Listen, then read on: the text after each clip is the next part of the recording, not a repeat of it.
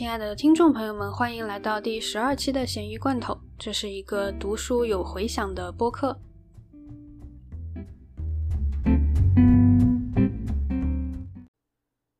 关东煮、三明治、三角饭团，还有便当，提到这些就想到了便利店。我们今天要聊的是日本七幺幺便利店的创始人铃木敏文的成功故事。Seven Eleven 七幺幺便利店，一九七三年进入日本，到今天为止，在日本已经有超过两万家分店，足迹遍布全球。在它的本部美国，也只有九千家。我们今天要讲的这本书《零售的哲学》，它的作者铃木敏文正是打造了这一切辉煌的创始人。他是靠什么能够在这么短的时间内把便利店做到如此成功的呢？首先，他非常敢想。铃木敏文他本人并没有便利店销售的行业知识，但他恰恰认为这是他的优势。要知道，一九七三年第四次中东战争导致石油危机，日本的经济被波及，外部的经济条件开始恶化，公司内部也不赞成。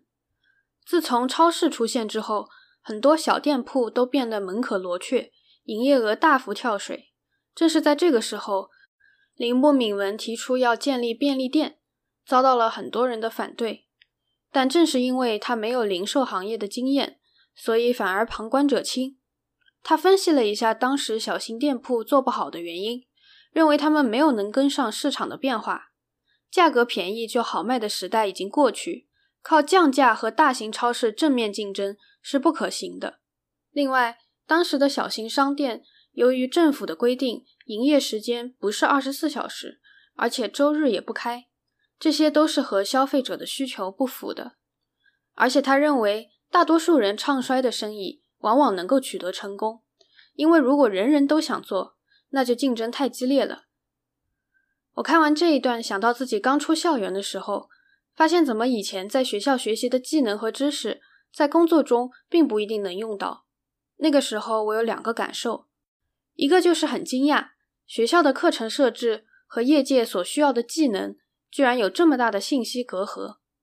第二个就是怎么办？人家要的技能，我还不是完全具备。但是我很快就意识到这是常态。如果大学四年学习的东西就可以让你靠它吃饭一辈子，那也太不切实际了。个人和企业一样，都需要主动的寻求突破。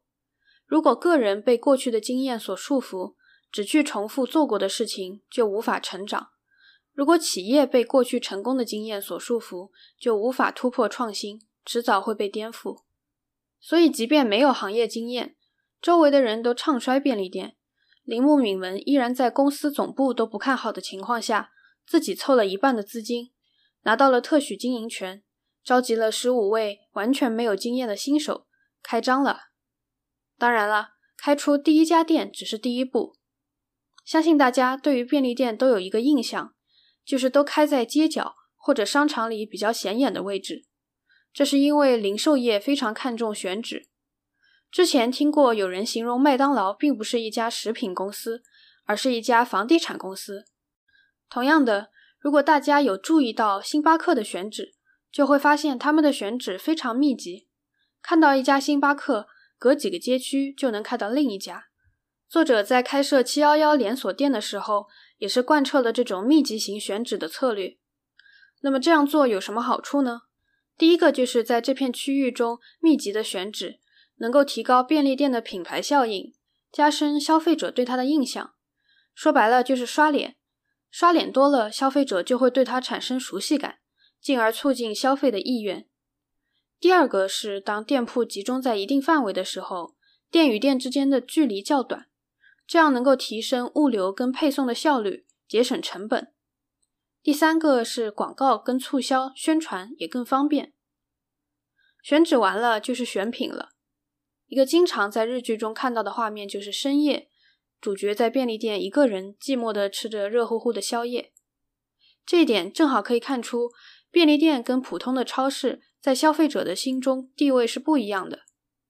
便利店之所以能够给人一种特殊的亲近感，正是因为他们的商品并不是标准化的，很多产品都是七幺幺自己研发的。包括饭团、包子、意大利面。如果你去到马来西亚，还能尝到冬阴功口味的关东煮。这些全都是七幺幺的原创产品，来满足顾客在这个忙碌的社会下用餐的需求。同时，在经典款上，他们也不断的推陈出新，来保证顾客不会吃腻。为了能够更好的了解顾客的需求，七幺幺希望能够做到货架上摆放的正好是客人想要的品种。要做到这一点，就要提到铃木敏文独创的单品管理的概念。简单的来说，单品管理 （Point of Sales） 就是建立一个信息管理系统，来记录下每一种商品的销售情况，同时预测将来这个单品以及其关联产品的销量。听起来就是一个数据库的概念，但是要知道，在那个还是以手工记账和电话订货为主的年代，这是一个足以被记入教科书的概念。值得注意的是，作者特别强调。单品管理的核心在于主动思考、建立假设，然后才是用实际的经营数据来验证假设。在这个人人都知晓大数据的年代，如果不能让思考先行，只是单纯的依赖电脑的计算结果，也不去挖掘数据背后的故事，就会变成数据的奴隶，对实际的商业决策并没有帮助。在做好主营业务之后，铃木敏文继续思考。要如何给顾客带来更多的便利？他开展了更多附加业务，其中一项就是在便利店里设置自动取款机，而且并不和其他行业合作，而是自己申请银行经营牌照，自己开。这个想法一经提出，又收到了很多反对的声音。当时是九十年代后期，日本金融业已经是一片低迷，甚至有银行的董事长来好言相劝，希望他悬崖勒马。员工也无法被说服。在这里，他特别提到，当我们在推进项目的时候，让每一个成员都能认识到项目的价值，是决定项目成败的关键。他提出，作为领导要做到理念的渗透，也就是要让员工跟老板的想法一致，员工能够明白领导为什么这么做。这是非常困难的，尤其是连锁店的形式。而且他的很多想法刚提出来都是颠覆性的，在特立独行这件事情上，乔布斯也给了他肯定，称他为疯子。这也就意味着外界的反对是非常强烈的。重要的是员工能够认识到做这件事的价值，因此他向员工解释自己的思路：全天都能够取钱的 ATM 机能够给顾客带来更多的便利，而这一块目前银行业是空白的。现有的业务并没有满足顾客的需求，就这样，七幺幺店内装上了自动取款机，结果大多数来取钱的顾客都会顺便在店内消费。在项目结束复盘总结经验的时候，一个员工说：“正因为当时的银行业处于岌岌可危的边缘，所以我们才有机会开办银行。”在这段经历中，我看到的是作者依然不畏惧逆风飞行。要做出成功的企业，一定伴随着很多外部的不理解，有的时候是自己想错了，所以大部分人都会创业失败。但是如果能够总结出根本性的趋势和坚决要发展一项业务的理由，那么就没有道理因为他人的反对而退缩。投资也是一样的道理。前段时间美股熔断，巴菲特割肉的消息一直是财经板块的热议头条。很多人说巴菲特已经老了。跟不上新时代了，但是华尔街最具有影响力的博客《Farnham Street》的作者 Shani Parish 就说：“如果你想要在长期获得最好的结果，你就必须要能够忍受短期内看起来像个傻瓜。那么，要如何获得像作者一样对未来的预测能力和对变化的敏感度呢？”铃木敏文正是在美国考察的期间走进了七幺幺便利店。看到他们在如此小的店面里售卖日用品和热狗，于是想到了要自己生产类似饭团、面条这样的便当食品。我们也可以有样学样，在生活中要提醒自己时刻注意到周围发生的小事。我建议大家找一个地方记录自己的灵感，可以是只言片语，也可以是一件小事发生的联想。相信长此以往，你也能够培养抓住灵感的能力。同时呢，这种敏锐度其实离不开信息的收集。那我们要怎样尽可能的获取更多、更高质量的信息呢？他的方法就是利用上下班的时间收听收音机和新闻。如果你听到这里，相信你也是一个善于收集信息的人。第三个办法是公开演讲，在演讲之前要做各种准备工作，收集资料。在演讲的时候，大脑要高速运转，又能够把收集到的散乱的信息跟灵感整合成系统化的表达。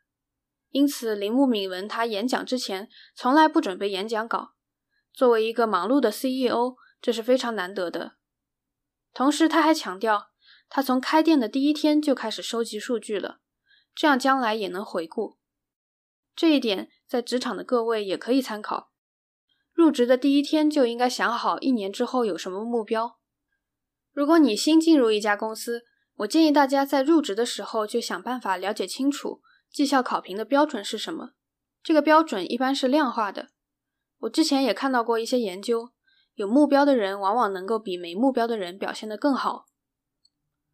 我们说了这么多，来总结一下：七幺幺在日本能够独占鳌头的原因，可以概括为三点：第一是积极应对消费者的需求变化；第二是在扩张时不求均匀分布，始终采用密集型选址的策略。同时，自己搭建产品研发和供应的体系，在主营业务做好的情况下，不畏惧挑战其他的业务。从铃木敏文个人的身上，我看到的是他独具慧眼，在一个竞争激烈的市场，能够捕捉到还没有被满足的需求，把没有行业基础的劣势变成另辟蹊径的优势，也就是英文里常说的 “think outside of the box”。同时，他非常的坚定。能够做到力排众议，也能把自己的理念渗透到团队的其他成员那里。如果要向他看齐，我们在日常生活中可以做一个有心人，搜集自己的灵感，获取优质的信息，同时可以用公开演讲的方式整合自己的信息和灵感，也通过复盘以往的表现来帮助自己成功实现目标。然而，令人唏嘘的是，在这本书出版的四年后。铃木敏文因为任人唯亲，提名自己的儿子接任公司，被董事会否决后，也因此被迫离开了自己创立的商业帝国。但不管怎么样，这本只有两百多页的书还是非常值得一看的。随着各大互联网公司也开始进军新零售，我很希望看到新一轮的商业故事。这一期的问题是。你有没有什么在便利店发生的故事可以分享？欢迎写信或者在小宇宙上给我留言。我们下一期再见。